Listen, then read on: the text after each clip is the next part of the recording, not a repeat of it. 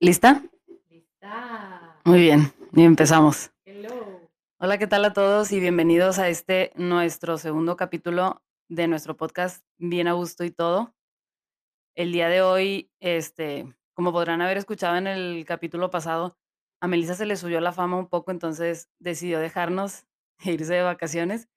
Y el día de hoy me acompaña eh, nuestra hermana Alejandra Villaseñor. Hello. Muy contenta de estar aquí, Luli. Sí, Melissa anda en gira artística, así es, confirmado. Se fue de gira. Dijo que fue demasiado para ella el éxito que tuvimos en el primer capítulo, entonces se fue un rato por las montañas. Le mandamos un saludo. Así es, saludos, Meli. Y aquí estoy yo en su lugar, pues, por este día y súper contenta por la invitación, Luli. Aunque sé que, digo, voy a tratar como de aportar la mayoría de las cosas que sé sobre el ejercicio, la natación, Sí. las olimpiadas y demás, que ahorita están como en un furor y un poco como en tendencia. Pero, pero bueno, aquí lo padre es que vamos a estar platicando. Sí, no, y la verdad es que, o sea, este podcast se trata de hablar de lo que esté pasando en el mundo y pues resulta que ahorita está pasando los Juegos Olímpicos, pero también pues tocaremos ahí muchos temas y la cosa es que aquí juntos aprendamos y dialoguemos de nuestros diferentes puntos de vista de los temas que están pasando. Sí, este, vamos a empezar primero con los resultados, a cómo vamos. Este, hasta ahorita México, pues, como podrás ver, solo llevamos dos medallas de bronce, que digo, para mí, no sé, para ti, Ale, o sea, es, siento que es un gran logro. Claro. Número uno, por lo que, bueno, yo sé que todos los países lo pasamos igual, pero siento que hay algunos en la que lo resentimos más, que fue la pandemia. Este, número dos, y la más importante de todo, la falta de apoyo que tenemos al deporte en México. Totalmente, Luli. Yo creo que tú estás tú un poco más involucrada en saber lo del apoyo, pero yo que no estoy nada, nada involucrada en eso, aún sé que faltó apoyo en el deporte y se nota, se nota la diferencia Sí. tan marcada. Y justo ayer lo estaba platicando con mi esposo, con Sergio, y, y decíamos de que es que no puede ser, o sea, los uni- Yéndonos un poco más al lado físico y al lado como Sí. egocentrista, de que no puede ser los uniformes tan bonitos que tienen, no sé, Estados Unidos o Australia, y ver como una manera de que, pues, México, literalmente en los uniformes también se nota la falta del apoyo. Y Claro. sabrás, ahora sí, la falta de apoyo, ahora sí, económicamente en cuanto a vuelos, hospedaje, Sí. etcétera. Sí, y que, o sea, bien chistoso porque lo único que apoya a México en los Juegos Olímpicos es en el uniforme. Sí, O sea, y es en, en lo que, digo, hasta eso, pues, por ejemplo, en la natación, pues los trajes de baño no hay de otra, o sea, siempre están los mismos. Pero para otros deportes que necesitas cierto tipo de playera, cierto tipo de short, o sea, los atletas muchas veces terminan usando lo que ya tienen. Y que no debería de ser así. O sea, si estás en unos Juegos Olímpicos es para que te uniformen correctamente de pies a cabeza. Exactamente. Sí, Este, sí, sí se nota un poco eso. Y sí, creo que también parte de eso es como el, o sea, es motivación automática. Si te claro. apoyado por tu país, hay motivación automática. Y si no te sientes apoyado por tu país, pues ah, inconscientemente o va- se va a notar una... que no ¿cómo lo vas a representar? Exacto. O sea, no vas con el mismo orgullo a ponerte la gorra de tu bandera. No, O sea, no es lo mismo, definitivamente. exacto. Y que al fin y al cabo yo sé que, como hablaremos más adelante, la gente que está ahí lo está haciendo por ellos mismos, no por darle un gusto a, alguien más. O sea, están ahí por sus logros, por su esfuerzo y para ellos mismos superarse. Este, otra de las cosas que yo creo que son factores, este, pues viene de la mano con la pandemia, que es como el retraso de este de los Juegos Olímpicos, que vemos que ahorita están sobresaliendo mucho los atletas jóvenes porque a ellos les dio un año más de preparación, pero a los atletas veteranos, pues es otro, otro, sí, otro año de otro año. entrenarte y tu cuerpo ya está, oye, habíamos quedado que en el 2020, no me dijiste que en el 2021. Claro, no. Sí. e Incluso yo te digo que no estoy como tan involucrada en los temas de los tiempos y ejercicio y así. Cuando escuchas nombres que escuchaste en otras Olimpiadas que, wow, o sea, que siempre estaban en podium, Sí. eh, creo que es Ledecky, ¿verdad? Sí, le de digo, sí, sí le fue bien, pero Y, ahora, pues, es- ella es mucho más grande que las que están ahorita compitiendo sí, este, pues sí se nota eso, que, que ya es otro estilo de vida también, o sea, ya no eres ya no eres como una jovencita que está dedicada al 100% a eso, tal vez a lo mejor tienes hijos o tal vez te pegó te pegó la pandemia, o sea, y eso Sí. sí se ha notado. Sí, hay muchos casos de atletas olímpicos que que ya tienen sus familias y todo eso. Creo que más en la natación, o sea, sí se notó un poco en Ledecky, digo, el 1500 lo nadó superbién, Sí. pero quieras o no, o sea, pues vienen las generaciones nuevas. Y no es porque tú dejes de ser buena, sino que, pues viene la la gente si tú eres el número 1, pues la gente entrena para ganarte. Entonces, pues vienen más jóvenes con más fuerza, entonces es es naturaleza, o sea, va a pasar. ¿Y tú crees que?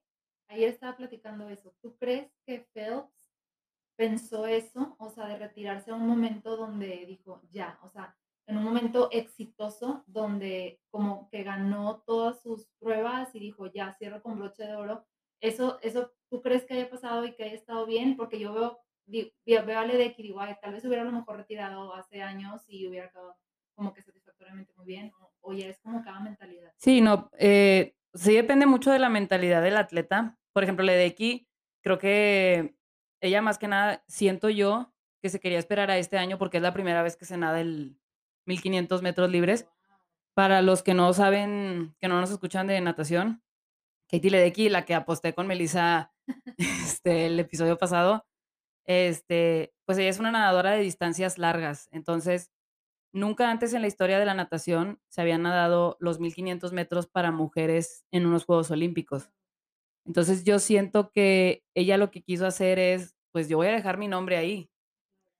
Y que esto también lo tocaremos más adelante en en un tema, pero pero para decirlo de o sea, viene con esto de la mano. Muchas veces, pues, lo que pasa en Estados Unidos y en otros países que sí los apoyan, que no sé cómo explicarlo muy bien, pero ellos son atletas olímpicos, y eso es lo que son. Entonces, ellos se dedican a nadar y a sacar dinero de eso. Entonces, llega un punto en el que lo único que saben hacer y en lo que se cierran es en nadar, entonces, o en hacer cualquier deporte. Entonces, siento que es una decisión muy difícil la que toman cuando toman los atletas de que: "Okey, es mi momento de retirarse".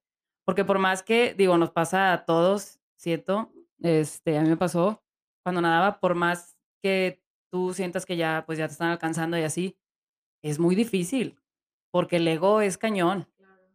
O sea, el ego te dice: "No, todavía puedes más, todavía podemos más". Pero la realidad es es otra.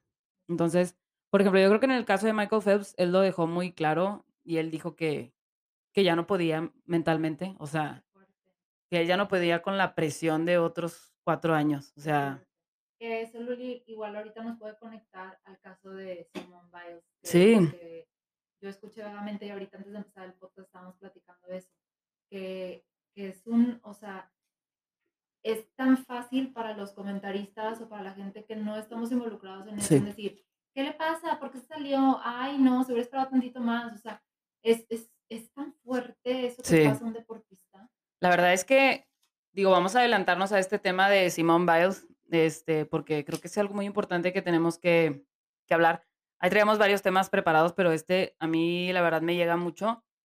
Creo que lo que ella está haciendo es algo que antes nadie nunca había tomado esa decisión de ha hacerlo público, porque estamos de acuerdo que como atletas, pues, tú todo el tiempo tratas de mostrar una figura fuerte. A mí nadie me va a vencer. O sea, yo soy superior a todos. Entonces, el ella haber, eh, como hecho público lo que le estaba pasando, ella pudo haber dicho: "Me torcí el pie". Pero no, o sea, habló o sea, habló abiertamente de la situación mental que le está pasando, y que yo me imagino que ha de ser fuertísimo, porque, número 1 pues, eh, literal, todo el mundo espera algo de ella.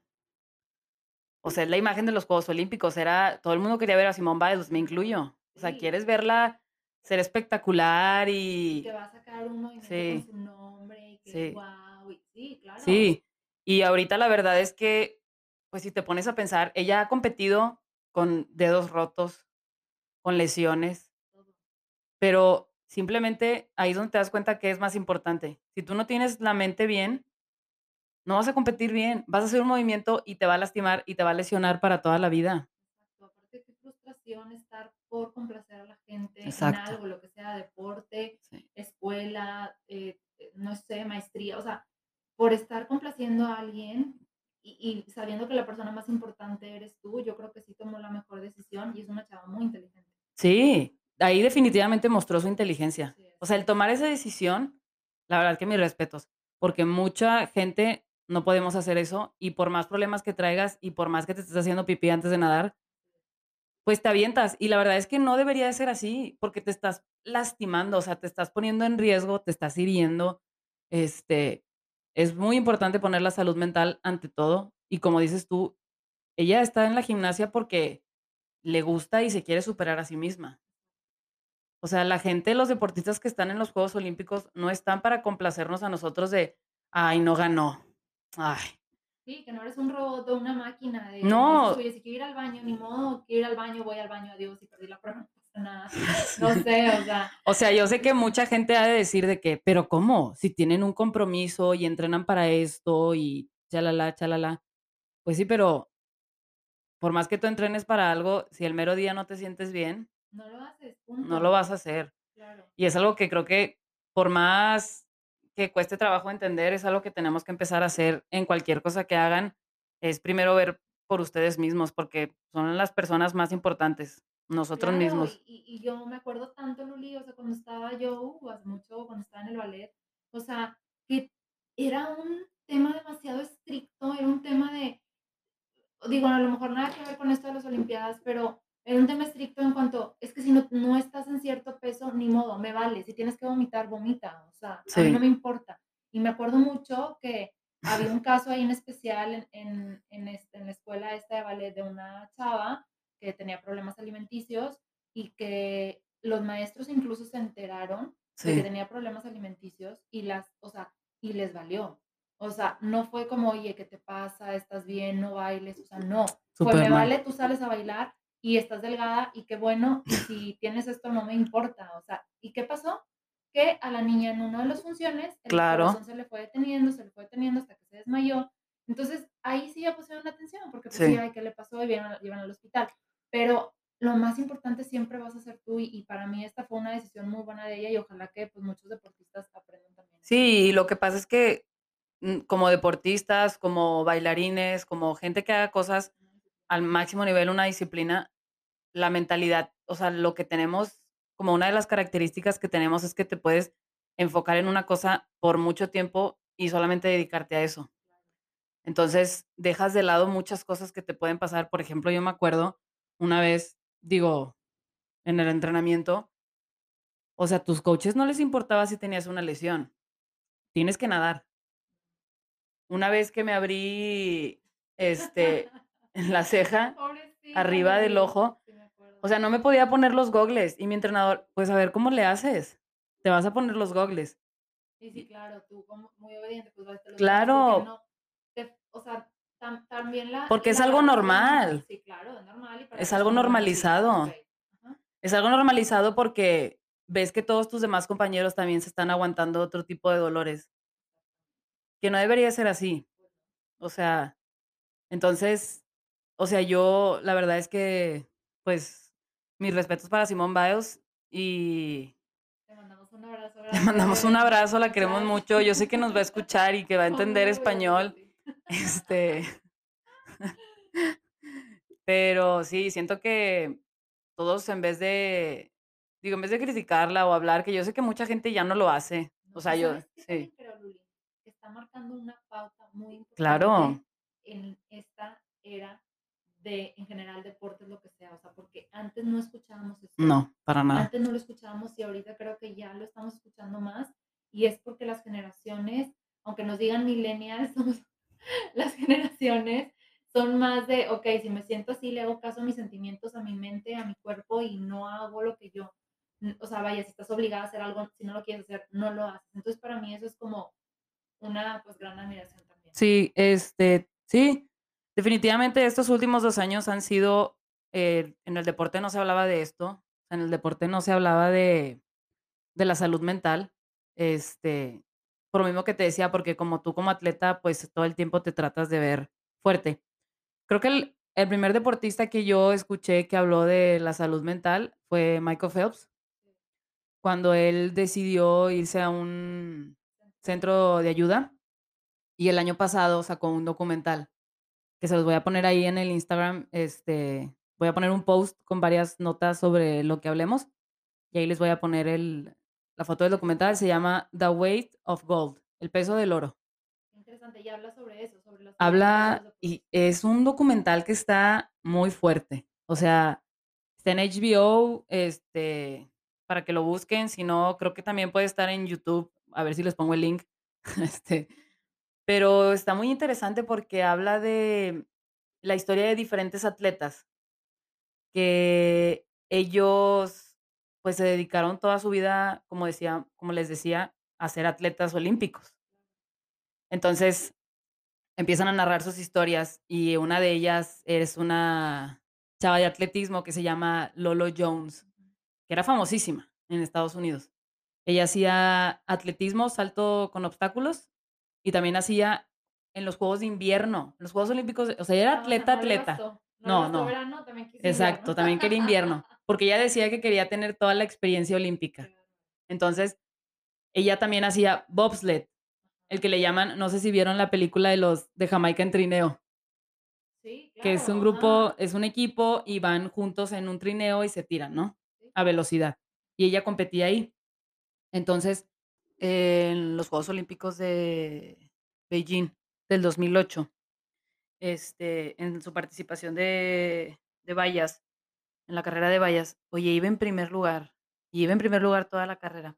Y en eso le pega una valla con el pie y ya, o sea, dice que en ese momento, o sea, se ve en el video como ella cae, o sea, destrozada. Dice, yo en mi vida le había pegado tres veces a las vallas, en entrenamientos nada más. Dice, "Imagi- ¿en qué momento yo me iba a pensar que esto me iba a pasar en los Juegos Olímpicos? Jamás me había pasado. Oye, pues de ir en primer lugar se va a séptimo lugar. Dice que fue como una frustración muy grande en su vida, que a donde fuera que, a donde fuera que fuera, este, le decían, ay, oye, vi tu carrera, lo siento mucho, este, siento mucho lo que te pasó. Y ella así de, o sea, nadie me ayudó, nadie me ofreció ayuda psicológica, nadie me apoyó. Fue, ah, ¿no ganaste medalla? Bye. Pero sí, entonces, o sea, esto es algo que, que pasan muchos atletas que comentan en el documental. La verdad, se los recomiendo demasiado que lo escuchen. Digo, que lo vean y que lo escuchen. Este, pero sí, vamos a cambiar a, a algo más bonito. Vamos a pasar a la sección, a la sección que sigue del podcast. Muy bien, vamos a empezar esta sección que la vamos a llamar sección Historias Bonitas. Tin, tin, tin. Iba a cantar la canción de Casos de la Vida Real. Los que se acuerden de, los que se acuerden del programa de Mujer, Casos de la Vida Real, que salía en Televisa con Silvia Pinal. Este, Ale aquí me la quería poner para que lloráramos. Pero sí, fíjate que estaba viendo el triatlón de mujeres, que yo siempre vi, o sea, yo siempre, siempre me ha interesado mucho el triatlón porque se me hace que es, o sea, uno de los deportes más exigentes de todos. Totalmente, claro. O sea, yo sé que todos son súper exigentes, pero ese, o sea, está, es demasiado, Es mucho desgaste. es mucho desgaste. Y la verdad es que mis respetos para todos los que hacen triatlón. Este, la chava que ganó, Flora Duffy, Duffy, tiene 33 años. Fíjate que el triatlón, lo vamos a platicar más adelante en las preguntas, es uno de los deportes, igual que el maratón y la marcha y todo eso, donde destacan y el ciclismo lo- los atletas entre 26, 30 y tantos años, porque son deportes donde necesitas mucha experiencia. Es. Es mucha experiencia, mucho fogueo y, y mucha fuerza. Así es. Y es que yo, yo lo que había escuchado cuando estaba en, este, en mi época de maratones, que la época, en el caso de la mujer, como más fuerte, es de los 25 a los 35. Sí, Entonces, por eso, y si te pones a analizar, curiosamente es cuando eh, es la etapa más fértil o, o más posible de que una mujer se embarace, cuando Sí. está más fuerte. Entonces, sí tiene mucha lógica lo que dices tú, Luli, de que es como una edad en la que tanto mujeres y hombres también. Sí, cuando, a los en estos 30 es cuando empiezan a destacar más. Oye, entonces ella fue la primera medalla de oro para el país de Bermuda.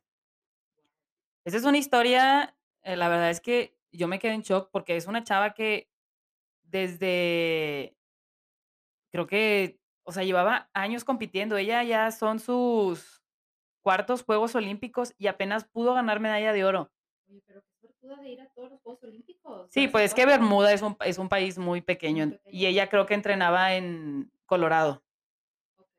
O sea, no sé desde qué año empezó a entrenar allá, pero sé que entrenaba allá en Colorado. Pero eh, según platicaba, estaba escuchando la transmisión de Adriana Barraza de triatlón, eh, donde ella estaba narrando la competencia y ella platicaba que ella llevaba años compitiendo y que jamás había sido como promesa, o sea, que la gente nunca la tomaba en cuenta para, para ganar, porque era como, había otras favoritas y es dedica, o sea, una historia de dedicación, de nunca rendirse, de perseverancia, o sea, de esas, eh, o sea, de esas personas que ves que se ganan la medalla y te da tanto gusto. O sea, digo, nos da gusto con todos, ¿verdad? Pero pero estas le ponen un, toque extra. O sea, que ves y que dices, no manches, o sea, lo que ella ha de sentir en este momento de por fin lograr el oro olímpico después de cuatro años de, digo, de cuatro juegos de estar, cuatro ciclos de estar ahí, de estar ahí, sí. Qué bonita satisfacción. Y pues como dices tú, es un ejemplo de, de que definitivamente luchar por tus sueños, de seguir ahí, de resiliencia, resiliencia como pusiste aquí en el, en el guion también, Luli, y Sí. de, y de perseverancia. Sí, y también, digo, esto no, no se lo anoté a Ale, pero también tenemos la historia de la, del equipo de los refugiados. Ay, eso es lo que apenas me enteré ayer. Sí, el, el ¿Cómo se comité, el comité olímpico creó un, como si fuera un De país. Rusia, ¿no? No, no, no. Ah. El de Rusia ahora todo lo platicamos. Ah, no, pero- Prepárense porque esto viene bueno. Ay, no.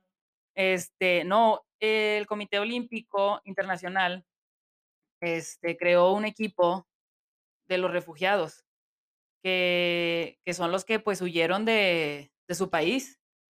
Este, la nadadora, ella tuvo que jalar el barco, o sea, nadó. ¿De dónde era? Déjame te, te checo bien para... O sea, es, es de deportistas que se han salido de sus países. Supongo yo que como si fuera, no sé, Cuba, Corea del Es de la... ¿Te acuerdas que hubo una guerra en Siria Sí, y que escapó mucha gente? sí. La ella, ella viene de ahí, de Siria. Entonces, ese tipo de deportistas Ajá. hicieron como un equipo. Oye, pero esta nadadora, Yusra Mardini, Ajá. Mardini, salvó a 18 personas porque la lanza- la- el motor de la lancha dejó de funcionar No es cierto. Y ella se fue nadando. y ella se fue nadando. ¿Qué onda? No es Así. No, y eso es tener, o sea, eso es de tener un corazón gigante. Claro. Y entonces ahorita ella está en los Juegos Olímpicos y esas son de, otras historias que dices, wow, o sea, claro, no, totalmente. te ponen Entonces, la piel chinita. Entonces, ese equipo se llama Los Refugiados. O sea, O sea, no, lo- somos los refugiados, ¿no? Ay, O Luli, sea- pensé que literalmente No, sí, es el, es- o sea, según yo sí, o sea, del, del grupo de los refugiados, Ah, este, pero siento que debe tener como un nombre más normal, pero según yo no. Y lo estaba confundiendo yo con los de Rusia. Sí, lo estás confundiendo con los de Rusia, porque ahorita les vamos a platicar por qué Rusia no puede competir por su país, por Rusia, y compite por el Comité Olímpico. Oigan, les vamos a dar unos fun facts Sí. este, de los Juegos Olímpicos. No sé si se acuerdan que al principio cuando empezó traían de moda que las camas eran de cartón.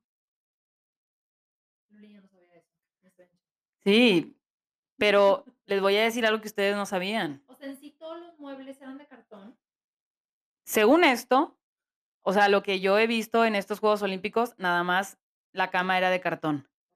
Pero lo que ustedes no saben y nadie les ha dicho es que este tipo de.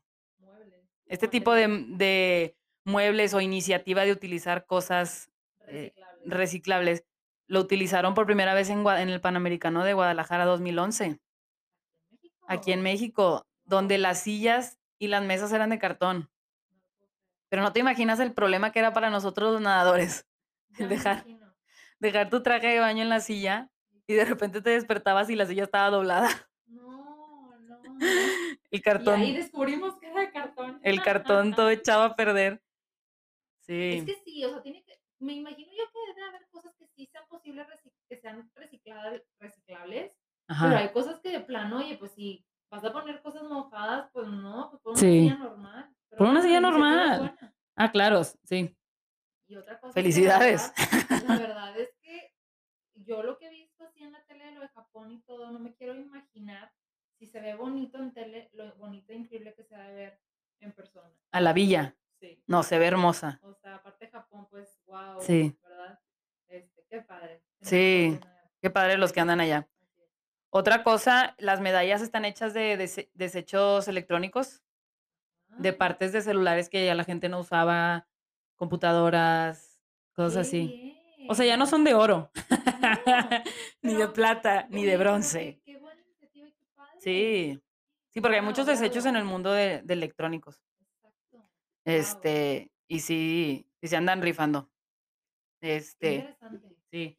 Oigan, pues a las personas que nos siguen en el Instagram, les pusimos ahí una, una cajita para que nos hicieran preguntas que tuvieran sobre los Juegos Olímpicos o competencias. La verdad es que yo solamente fui a unos Juegos Olímpicos juveniles, pero tengo mucha experiencia en competencias mundiales. Pero aquí está tu hermana Sí. también, que Ah, claro. presumiendo y dice, Sí.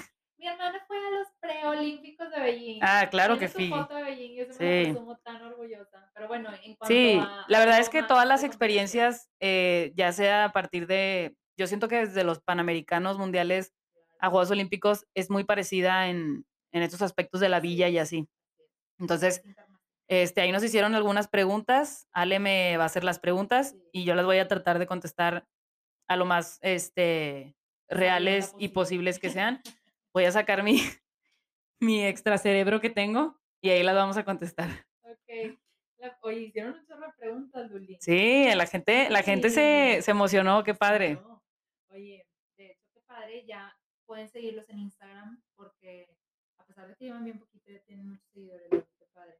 Ya ves, pues Melissa se le subió la fama y se fue. Ya se fue. Bueno, Meli. No te. ¿En qué deporte crees que vaya a destacar más México?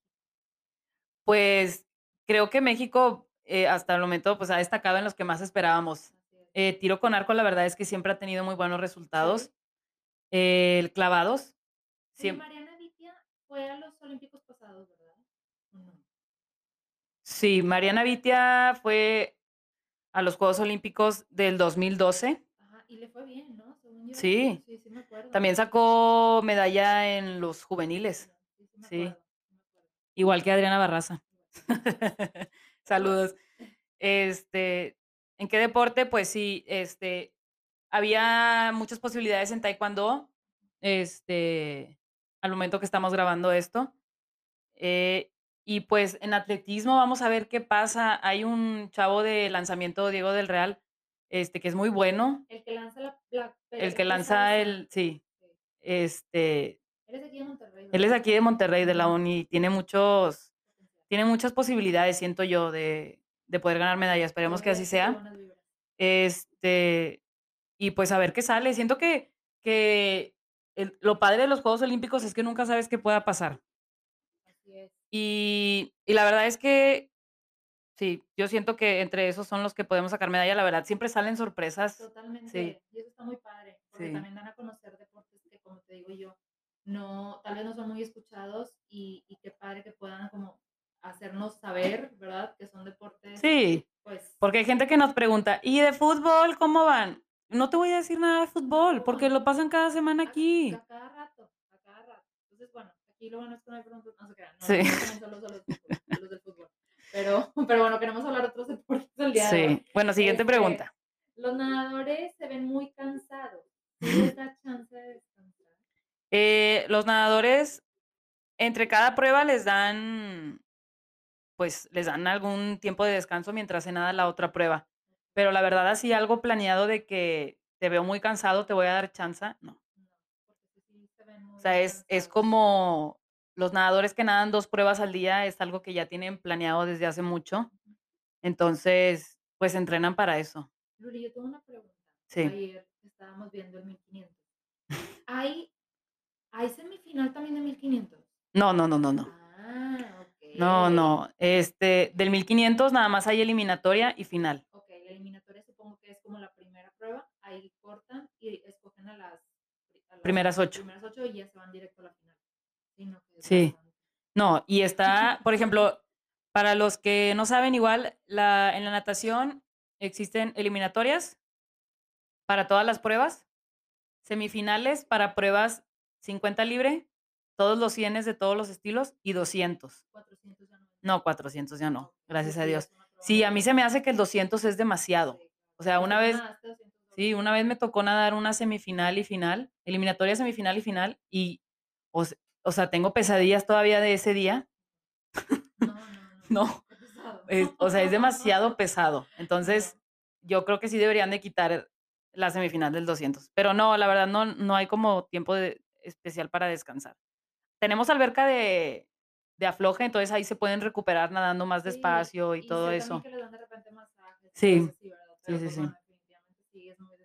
Sí. Ahora, Luli, ¿cómo funciona la calificación en la gimnasia? Eh, la calificación en la gimnasia, esto lo sé porque soy muy fan, este, ¿Y tienes amigas y gimnastas? tengo amigas gimnastas, este, se divide en- en 2. Es la el nivel de dificultad más la ejecución. La ejecución del ejercicio. Entonces, pon tú que por aparato, en la viga de equilibrio, tú vas a hacer 3 movimientos con tantos grados de dificultad. Entonces, te los van a calificar dependiendo a cómo, o sea, dependiendo del grado de dificultad, cómo los ejecutes tú. De hecho, ahí ese era el problema con Simone. Biles, y yo creo que una de sus gran grandes desmotivaciones, que que sus o sea, ella hace acrobacias superdifíciles. Entonces, ellas, los jueces, decidieron que no le iban a calificar con un mayor grado de dificultad, o sea, que no le iban a dar más puntos, porque tenían miedo que más gente los intentara hacer, porque eran muy difíciles. No. No, hazme el favor. No. O sea, las alas literal. No, o sea, yo no entiendo. Pero no, bueno, no. la Oye, siguiente. Qué mal, qué mal, o sea, es que cero ganas de superarse. Sí, cero ganas. Que O sea, la verdad es que creo que la gimnasia, digo, no soy experta, a mí solamente me gusta, pero he escuchado mucho muchos comentarios. Hay mucha gente que se va más por el lado de que quieren que la gimnasia siga siendo ese esa gimnasia estética y elegante y así. así, pero pues para eso está gimnasia rítmica. Pues sí, y es diferente, pero, o sea, se entiende que, pues, es a lo que están acostumbrados Sí. y, eh, pues, están los que, Pues pues, es más es más espectacular la acrobacia. Claro. Y a la gente, si quieres por llam algo el Cirque sí. es lo. No, no, pero tienes que también romper barreras y Claro. tienes que también reinventarte, o sea, abrirte a las cosas nuevas. Sí, si no se los jueces son ya muy grandes, Sí. muy obsoletos, o no sé, pero pero sí se deberían No, si no seguiríamos viendo lo mismo de hace De Comaneci. sí, de hace 10 Exacto. años, 20 años, o sea, no no tiene sentido. Pero es. esa es mi opinión. Luli, hay mucha esta es una pregunta así como Vamos a echar el chisme, vamos a echar el chisme. chisme. Sí, Luli, hay mucha grilla en la villa donde se. Mucha grilla. No, fíjense que Big Brother. es está bien está bien chistoso porque las experiencias que yo he tenido en villas olímpicas, como que los atletas Existe la pecera en las villas sí existe, sí existe. Este, como que los atletas van a competir al momento de llegar, en el en el caso de los nadadores, a la alberca. Claro. O sea, no cuando tú estás en la villa, está superpadre porque puedes o sea, la gente va para convivir con otros atletas, o sea, es la experiencia de Conocer. a gente de otros países, intercambias pines, haces amigos, o sea, el el estar en la villa es una experiencia muy bonita. O sea, la gente está ahí, sabes que es gente que está pasando por lo mismo que tú, o sea, es es muy padre. Entonces, cero grilla. Siento que Vas en un mood como de, Sí. Muy abierto, de No, es y tu primer día de prepa, tu primer día de Ándale, sí. secundaria. Sí, sí, sí. O de carrera. Sí, y si ves a la persona que sacó medalla, vas y le pides una foto, lo felicitas. La verdad está muy es son experiencias muy padres el padre. el estar ahí. Luli, eh, ¿todos los deportistas son muy jóvenes o hay alguna edad límite o depende del deporte? Eh, depende mucho del deporte, pero edad límite así de que solo puedes competir hasta los hasta los 30 años, 50 años, no, no, no existe. Okey. De hecho, es el caso de, este De hecho, ¿quiénes son como los más veteranos, los maratonistas o de arco, ¿no? También. los maratonistas, pero tenemos un caso, y esto iba dentro, es parte de una de las historias bonitas, este, una gimnasta, Oskana Chusovitina, de 46 años. Cierto. Y justo yo pensaba que las gimnastas, que era lo que platicábamos en el Sí, podcast, este, de tu mejor versión, que las gimnastas, según yo, tenían una vida muy corta. fíjate que es algo que, que están empezando a romper mucho. Creo que ella fue como una de las que impulsó eso de la longevidad en las gimnastas. Al igual que las, que las este, gringas que sé que lleva- llevan dos ciclos. Pero, por ejemplo, en países como, bueno, vamos a, a regresar a la historia de ella primero y luego vamos explicando Sí. como de los países. Ella tiene 46 años y estos fueron sus octavos Juegos Olímpicos. Ah, o sea, está ahorita en Tokio. Sí, No puede ser. se acaba de retirar. Creo que ahorita ya la vamos a buscar todos. Oscana. Chusovitina. Ahí les voy a poner igual en el post donde ponga toda la información, les voy a poner la foto con su información de dónde viene. Ella empezó participando por la Unión Soviética en Barcelona 92. Gana 92. 92. Yo todavía no nacía. Y yo tenía tres años. Ahí ganó dos medallas olímpicas. Y en el 96, ella es de Uzbekistán, pero ya ves que pues antes, pues la Unión Soviética eran todos los países, entonces cuando se independizó Uzbekistán, en el, en el 96, ella pudo representar a su país. Este, y luego en el 99, un año antes de Sydney, de Sydney 2000, ella tuvo un hijo al que ella seguía participando. O sea, ella participó en el 96 y luego fue a Sydney, pero en el 2002 tuvo un hijo al que le detectaron leucemia. Sí, entonces, este, pues para poder pagarlo y todo, este, y pues para cuidarlo ella ya se quería salir. Entonces, em, después de competir en Atenas 2004, ella decide retirarse para, para cuidar a su hijo y se iban a ir a vivir a Alemania porque ahí tenían Los mejores tratamientos. exacto, los mejores tratamientos. Entonces, cuando ella llega a Alemania, el comité de Alemania le ofrece, le dicen, oye, ¿no quieres representar a a Alemania en la gimnasia? Porque traemos muchas chavitas muy jóvenes y necesitamos a alguien como tú con experiencia que las ayude y que las guíe y así. Y, Y le dice, y nosotros vamos a pagar los, los tratamientos de tu hijo. Guau. Pues dime cómo dices que no. Guau. Sí. Con todas las ganas. con todas las ganas. Entonces sí fue, este, y gracias a Dios, en Beijing 2008, su hijo ya estaba recuperado Ay, y ella ganó medalla de plata por Alemania. Qué bonito. Sí, Ay, no, esas son historias esas son bonitas. historias bonitas. En la prueba de salto ganó. Qué increíble toda Este esa lucha y ese, esa, ay no, o sea, te pone la piel chinita de las ganas todavía más fuertes que le echas por tu, por tu hijo, ¿no? Sí, salir adelante. Y qué bonito también por parte de Alemania. claro.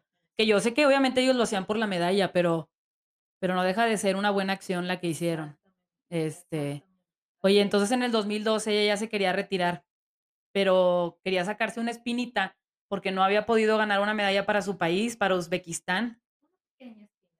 Sí, entonces pues ella decidió ir a Río 2016, pero como, como no pudo ganar la medalla, decidió aguantar cinco años. Imagínate, o sea, llegar a ese momento y decir, o sea, tomar la decisión de decir, me voy a esperar otras cinco años para ir a Tokio.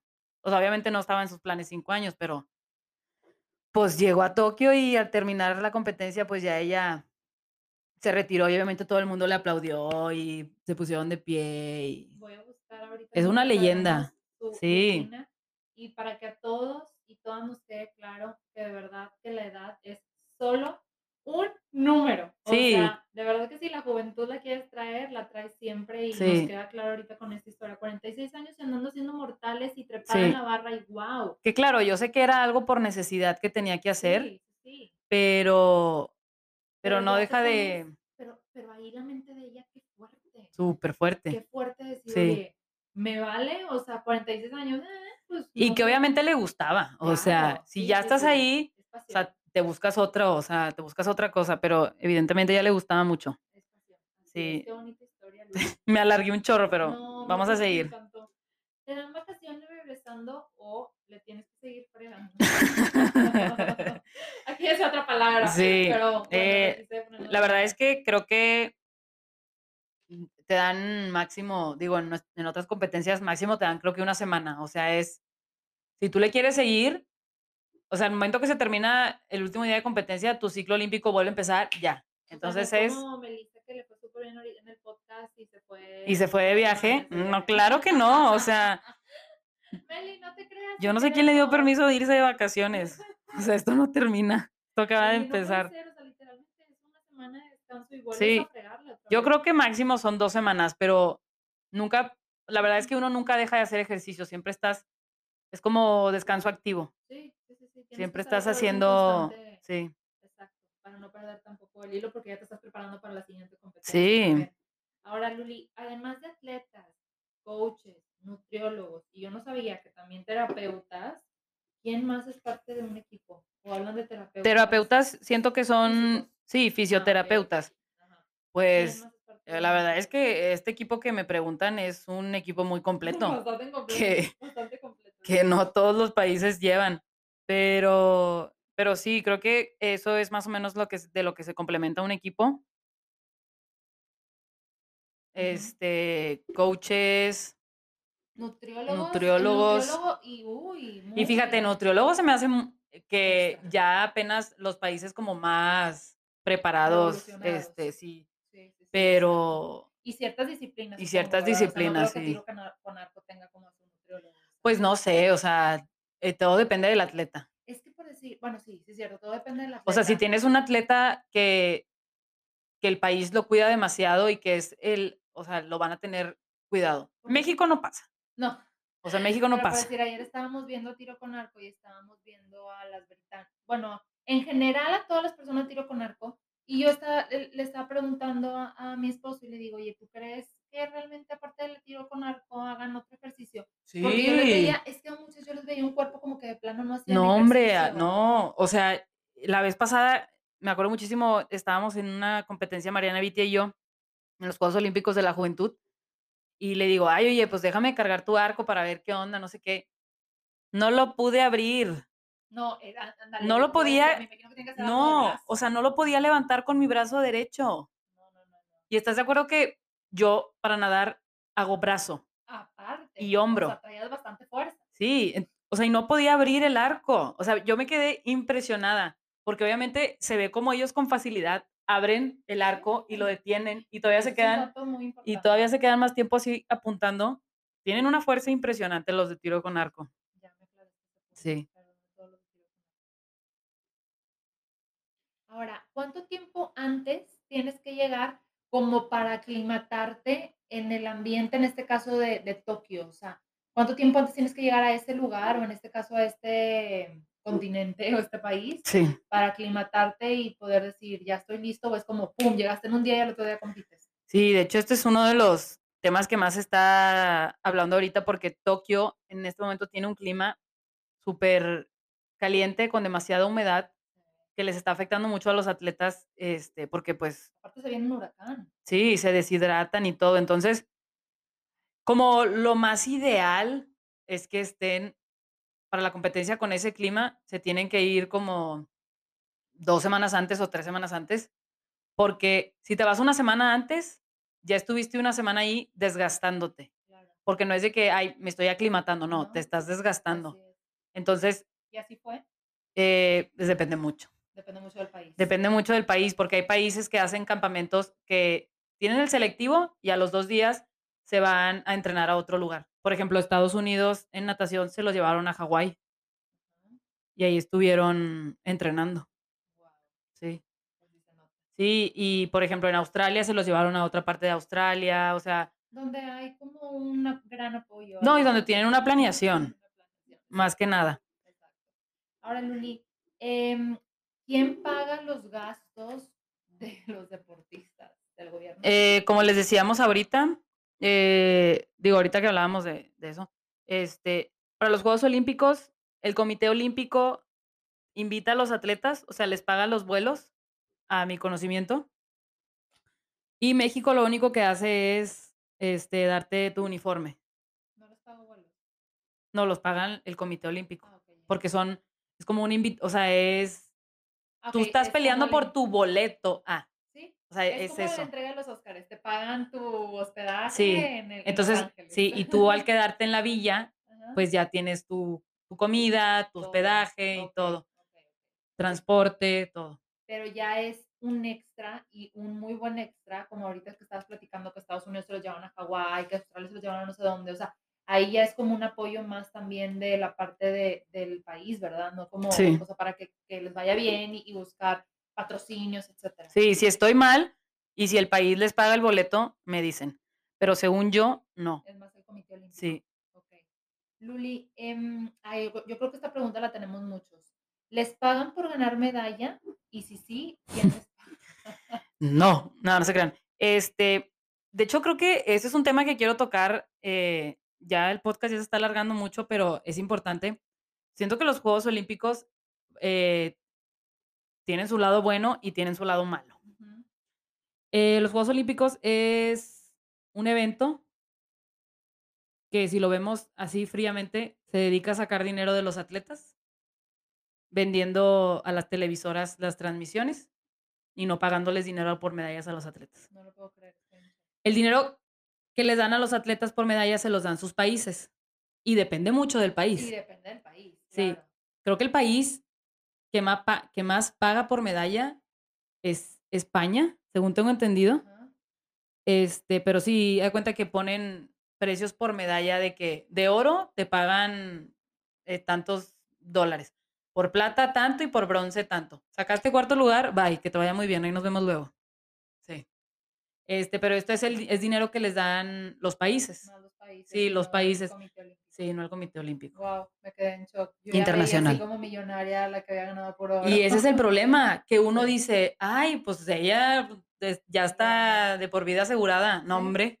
¿No? Y ya es como, me acuerdo mucho de Bolt, Sí. que ya era como, bueno, pues le fue súper bien porque lo contrataron tales marcas. O sea, ya es como Sí. la marca, si te, una marca te vio y ya eh, ahí te va a ir bien económicamente. ¿Qué es eso? Que es uno de 100 Uno de 100, tiene exacto, patrocinios. Y, y así es, ok. Entonces, respuesta, check. Sí. Em, ¿Hay una edad límite para participar? Eh, se me hace que esta se repite, Ah, pero Eh, ¿Cuál es la edad ahora sí que la mínima para participar? La mínima, sí. Ajá. en, esta, en estos Juegos Olímpicos fue donde vimos, yo me quedé impresionada en el skateboard, Sí. en el patinaje, de, tuvimos a las medallistas más pequeñas que creo que ya han habido, ¿Cuántos años? eh, 13 años. Ay, no. Primer no, lugar, una japonesa de 13 años Una niña. y segundo lugar, eh, una brasileña. Ay, La que ganó oro se llama Momiji Nishida, de 13 años, y la brasileña Raisa Leal. Sí, que se hizo famosa. Ay, qué Y creo que es algo muy padre porque es patinaje, o sea, es patineta. Entonces, como que deja que las niñas patinen si quieren patinar. Claro, Y- no es como nada más categorizar en que es Sí. un- algo para hombres. pero la más pequeña que está en Tokio ahorita es una de tenis de mesa de... De 10, No, tiene 12 años, de Siria. Ay, no, no es una niña. Gen Sasa se llama, Gen Sasa. increíble. Sí. Increíble, wow. Oye, pero sí, para la gimnasia artística, antes tenían que tener 15, ahora tienen que tener 16 para participar. En la natación es a partir de los 13 años, que ya son juveniles. En el triatlón es a partir de los 18. Este. Y límite de edad, o sea, ahorita que hablábamos, acordándome, creo que sí existe solo para el soccer. Yo sé que a, a muchos no nos interesa, no se crean, pero sí, este año les pusieron de límite 24 años, pero les daban la oportunidad de tener a tres atletas que no cumplieran, Sí, creo que, que fueran más grandes, como Memo. Ochoa y Guiñac. Sí. Ah, Memo Ochoa está. Memo Ochoa, sí, está. México. Ah, Ajá. Bueno, oye, este. No de los odiamos, pero sí.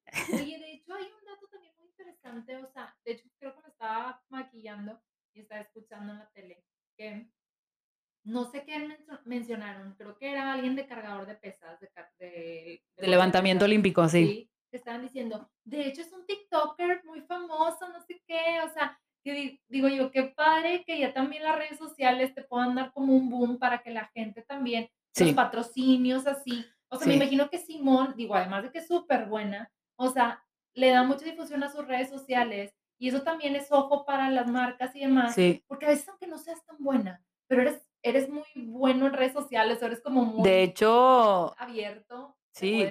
Simone Biles, de hecho, ella dejó Nike. Tenía patrocinio de Nike y dejó Nike porque dejaron de apoyar a una atleta que estaba embarazada. Guau. Entonces, y pues muchas más cosas que tienen. Y ahora está con una compañía que está empezando que se llama Atleta. No sé si la estoy pronunciando bien, pero según yo se llama así. Y ya les Y pues imagínate. o sea, yo creo que ahorita los atletas, he visto muchos que están sacando videos en YouTube. Obviamente, es siento yo que es lo más inteligente que pueden hacer. O sea, empezar a crear sus sus canales de YouTube, subir sus videos, porque la gente lo que quiere es ver Ver. ver sus El experiencias, detrás de cámaras. ver el detrás de cámara, Así sí. Ay, no, qué padre. Y yo creo que Sí. estamos en una era superbonita y superpadre, y que y que la que la estén aprovechando tanto en manera redes sociales, pero también la estén Sí. aprovechando en como a a ser un poco más libres de mente y luchar por, oye, si no quiero hacer esto, no lo hago, y si ya estoy cansada, ya me retiro en este momento. Eso está muy padre, porque también es un ejemplo bueno para las Ujú. generaciones futuras y también para nosotros, ¿por qué no? De decir: "Oye, alto, si estoy haciendo algo que no me gusta o estoy estoy muy cansada ahorita no lo quiero hacer", Sí. este, e es es un mensaje bueno si lo tomamos de esa manera, este, y y yo no lo veo del lado negativo donde, ay, no, como mucha gente que dice: "No, ponte a hacerlo porque ahí estás y te te ganaste tu lugar", y no, yo lo veo del lado bueno de qué padre que estén alzando la voz. Sí, claro. Oye, y vamos a cerrar el El ya casi cerrar el episodio con el tema de Rusia. Sí, Luli, ya. Que sé que muchos tienen la duda de por qué Rusia compite por el Comité Olímpico Ruso. Pues les voy a platicar. Existe, para los que quieran saber más, existe un documental en Netflix que se llama Icarus. Se los voy a poner también ahí en el en el post de Instagram. Este documental básicamente cuenta la historia de lo que está pasando ahorita con Rusia. Rusia, les voy a espoilear un poco, pero es para que se interesen en verlo. Haz de cuenta que Rusia, y en supuesta muchos países, comenta aquí tenían, pues dopaban a sus atletas, a ciertos atletas. Aquí no vamos a decir nombres, ni vamos a echar culpa, ni vamos a decir países, ni nada, ¿verdad? Este, Rusia dopaba a sus atletas con anabólicos. Entonces, y muchos y muchos yo sé que Rusia tiene una situación muy difícil en la que si no destacas en el deporte, pues, o sea, necesitas destacar en algo para poder o sea, tener un nivel de vida bueno. ¿sí? Tipo como en Cuba. Este, entonces, eh, iba a ser tenían un científico que era buenísimo para todo eso, buenísimo. Y entonces iba a hacer los Juegos Olímpicos de Sochi, de invierno en Rusia. Y Putin dice, pues contrata a este tipo y le dice: "Oye, necesito que me ayudes a crear un sistema". Este tipo era el encargado de WADA. WADA es el como el organismo internacional de dopaje, este, contra el dopaje, y él trabajaba con ellos. O sea, él se de dedicaba a detectar el dopaje en los atletas y sancionarlos. Pero Putin le dice: "Entonces, tú me vas a ayudar a doparlos y que a la hora que tú hagas el examen no salgan dopados, no salga positivo el examen de orina". Entonces, literal te sale cómo crearon en el laboratorio un pasadizo secreto para que oficiales de la de la policía rusa mandaran orinas limpias que ya tenían de otros atletas y cambiarlas por la orina sucia. O sea, estuvo Tan tan, estudiado. tan estudiado y tan corrompido esos Juegos Olímpicos. Obviamente, Rusia ganó mayor de medallas, que cue les gustó tanto que para que siguieron con el mismo plan. O sea, les dieron tan buenos resultados. Entonces, pero una chava de atletismo, este, salió como de snitch, de soplona. O sea, fue y delató se fue a Alemania y delató lo que estaban haciendo. Entonces, empezó todo un proceso de investigación contra pero solo contra la Federación de Atletismo Rusa.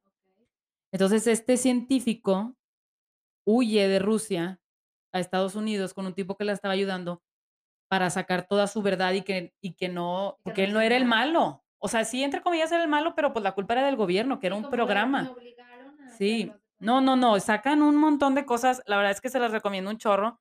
Yo sé que está medio triste porque, pues, son los Juegos Olímpicos y uno tiene la imagen de atletas limpios y puros, pero, pues, también hay que ver un poco más la realidad y saber que Claro. Oye, Que existe fin de todo. A fin de cuentas, como quiera, los, o sea, los atletas olímpicos rusos están ahí, pero con otro nombre, ¿verdad? Sí, o sea, están con el es representan al Comité Olímpico Ruso, no a Rusia, no a Rusia. no a Rusia. Entonces, cuando ganan una medalla, ponen una canción, no es el himno no es el himno nacional de Rusia, es una canción que eligieron ellos, que es como que muy representativa de Rusia y así. Haz de cuenta. Es como si nosotros pusiéramos una de Juan. Gabriel. No puede ser. Sí. Luli. Ahí Luli les va a dejar. La verdad es que se los recomiendo mucho que vean. Empezó, hay cuenta que empezó en los Juegos Olímpicos y dije, déjame, me pongo a verlo para recordarme lo que verdaderamente pasó. Impactante. Sí, espero que, que les haya gustado este episodio. Ay, Muchas gracias. Ale, por, lo por acompañarme el día de hoy. mucho Qué bueno. hoy. Espero que hayan aprendido, que les haya gustado. Ahí les voy a dejar algunas cosas que, de las que hablamos aquí. Si tienen dudas, pregúntenos en el Instagram, síganos. Y Meli, esperemos que Y Meli ya en el siguiente capítulo estará con nosotros. A ver si quiere, porque pues con esto que se le subió la fama. Sí. Y pues el mensaje del, del día es que no se olviden que las personas más importantes siempre son ustedes. Siempre es uno, luego uno y después uno. Sí. La salud mental es lo más importante que tenemos, así que cuídense y cuídenla. Así es. Sí. No hay nada mejor que estar bien con uno mismo. Así es. Qué padre. qué Muchas gracias. Nos vemos en el siguiente. Bye bye. Bye.